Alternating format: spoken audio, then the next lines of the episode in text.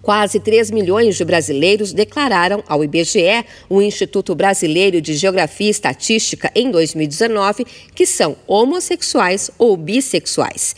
Esta é a primeira vez que o Instituto coleta informações a respeito da orientação sexual em uma pesquisa domiciliar. Aproximadamente 3,6 milhões de pessoas preferiu não responder à pergunta.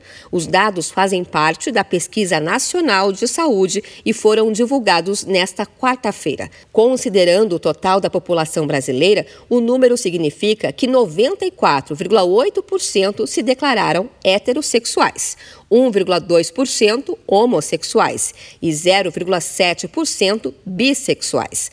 Há ainda uma parcela de 1,1% que não sabia dizer a sua orientação sexual e de 0,1% que se identifica de outra forma. Os que não quiseram responder foram 2,3% dos pesquisados. Segundo a pesquisadora do IBGE, Maria Lúcia Vieira, por causa do preconceito da sociedade, os números podem estar defasados. E por ser uma, uma informação sensível de cunho pessoal, além de gerar desconfiança em relação ao uso do dado, existe um receio do estigma e da discriminação em relação a esse tema particularmente. E algumas pesquisas que estudam a questão de discriminação, a maior parte das pessoas que relatam que sofreram discriminação, essa discriminação está relacionada à questão da orientação sexual da identidade de gênero. O tema ainda é cercado de muito desconhecimento, inclusive a respeito do que as nomenclaturas significam. Entre os jovens de 18 a 29 anos, a porcentagem de homossexuais ou bissexuais quase dobra,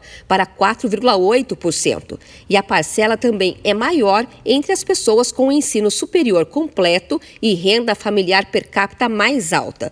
O local de moradia também parece influenciar, segundo a pesquisadora do IBGE. E em termos de situação do domicílio, 2% na área urbana e 0,8% na área rural rural. Dá a entender que aquela questão toda do, do estigma das cidades menores, em que as pessoas têm mais dificuldade de responder ao quesito e o medo de responder em relação né, não saber o que, que para que, que o dado será usado. A porcentagem de pessoas que não sabe como se declarar ou preferiu não se declarar também foi maior entre os jovens, o que demonstra para o IBGE como esses jovens ainda estão consolidando a sua identificação.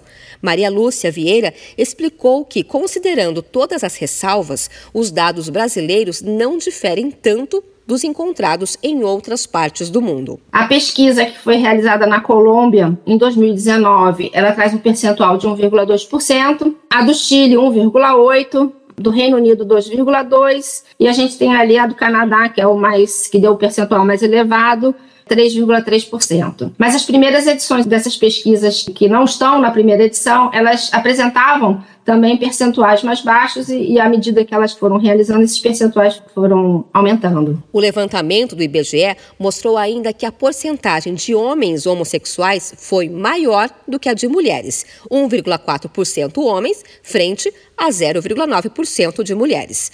A relação se inverte no caso de pessoas bissexuais, situação de 0,5% entre eles e 0,8% entre elas.